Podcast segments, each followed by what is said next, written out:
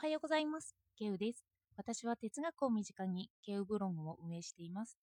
主にツイッターで活動しています。今日は欲について調べてみました。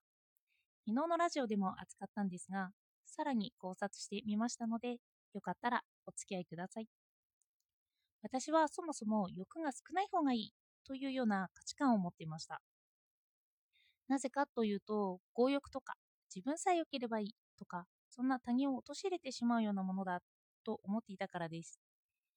よく自分勝手とかも言われていたので、そういうものに対して価値観、悪い価値観を持っていたという感じです。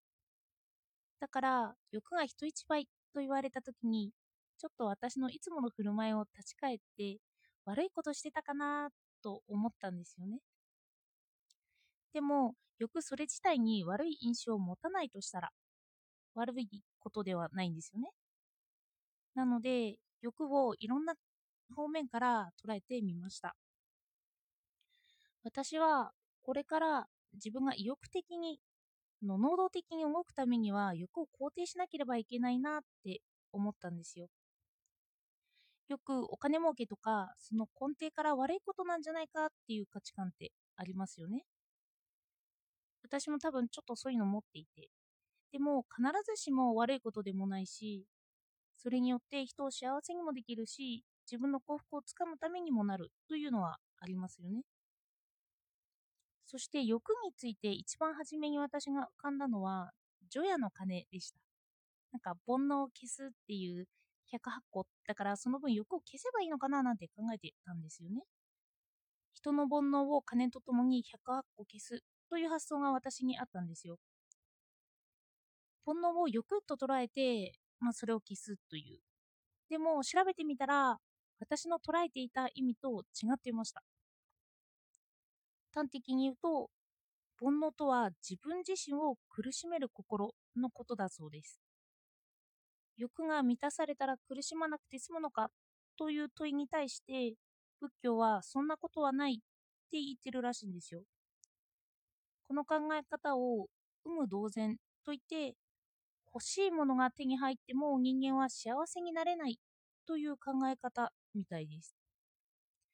お金や美しさや権力を手に入れても幸せになれるわけじゃなくって、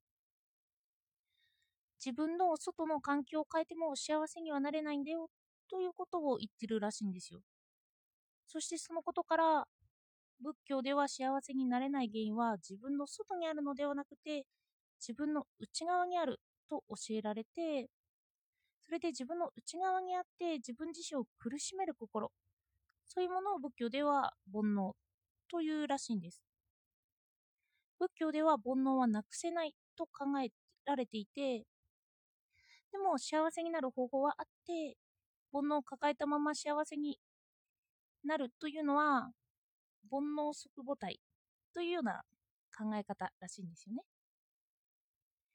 煩悩の元になっている苦悩をなくすことができれば煩悩をそのまま幸せへ変えてしまうことができるというような考え方らしいんです。ちょっとホームページを参考に調べてみました。欲望ではなくって煩悩は自分自身を苦しめる心だったんだなってそれをなくすように除夜の鐘があるんだなって改めて私は知りました。そして私のように欲自体に悪いことというイメージを持っていると、まあ、何に対しても消極的になりやすいのではないかなって思いました。その煩悩を苦しめる心、それを消すためだよって捉えると、欲望自体には悪いイメージってそんな持たないですよね。私は自分の欲を抑えなければいけないと思って自分の活動とか行動を抑えてきたという節がちょっとあるのかななんて思いました。そして私は人一倍欲を持っているよってそう自覚した時に私はまた自分を受け入れることができた気がします。そう思うと我慢が多かったのかなとも思ったんですよね。ちょっと行動を制限してしまうというような。そして哲学でも振り返ってみると、ちゃんと欲って受け入れられているんですよね。昨日の欲することは欲せないという言葉をまた引用してみます。これって自分の欲は意識せずとも無意識的に持っているよというという意味なんですよね。だから私は欲に気がつくことしかできないという意味なんです。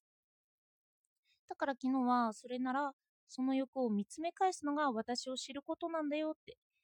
そう私は昨日話したはずなんですよね。でも言葉を変えないと欲を肯定するという発想にまで私は至らなかったんだなって思いました。その昨日言ったラジオもちょっと見方を変えた人から見ると今日言っていた内容になっているということなんですよね。よく選択の自由とかも言いますけど、それとともに現代では欲望形成のお手伝いをすることも重要視されてきています。私が選択肢を与えられて、その選択、2択ならする、しないといった選択自体が強制的なものだってことを指しているんですよ。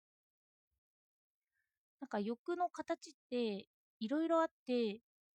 そういう2択とかそういう形に縛られるものではないという発想があるんですよ。こうやって選択にしてしまうと強制であって、その欲望自体を作るお手伝いを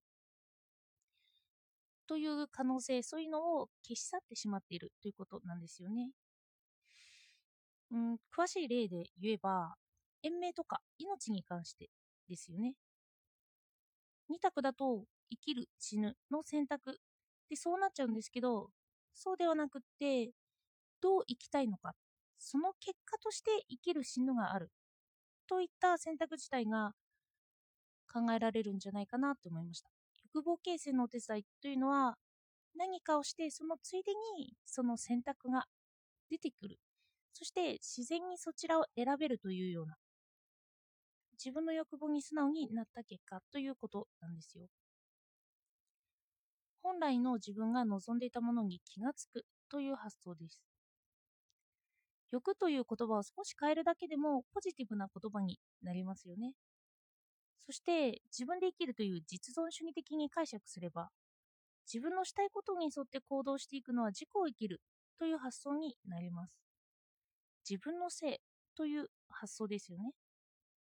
社会的な枠組みは確かにありますし、自分本位ばかりになってしまうのも考え物なんですけど、基本にそこまで人を貶めたくないという欲もあれば、うまく自分の欲に素直になれるのかなって思います。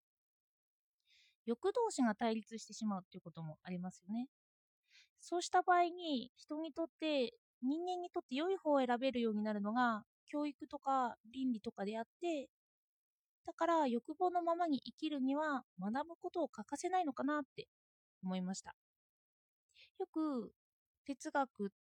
倫理哲学とかを学ぶと、倫理は本当に学ぶことが大切なんだよということがよく説かれています。多分、自分を生きたいのなら学ぶというのは、今の私の欲望にもしっくりくる考え方だなって思いました。昔から性善説、性悪説とありますけど、その2つの考え方、心の持ちようのそのことは置いておいて、2つとも教育はしろと、の倫理を学べというのは2つとも主張しているんですよね。人間の心がどうあれ、その時学ぶことによって良いお答えができるようになるというのは言われています。今日は自分の欲望について考えてみました。自分は何を望んでいるのかなと。やっぱりその欲望にを詳しく見ていくことで自分を知ることにもなってくるんだなということをまた改めて思いました。では今日もお聴きいただいてありがとうございました。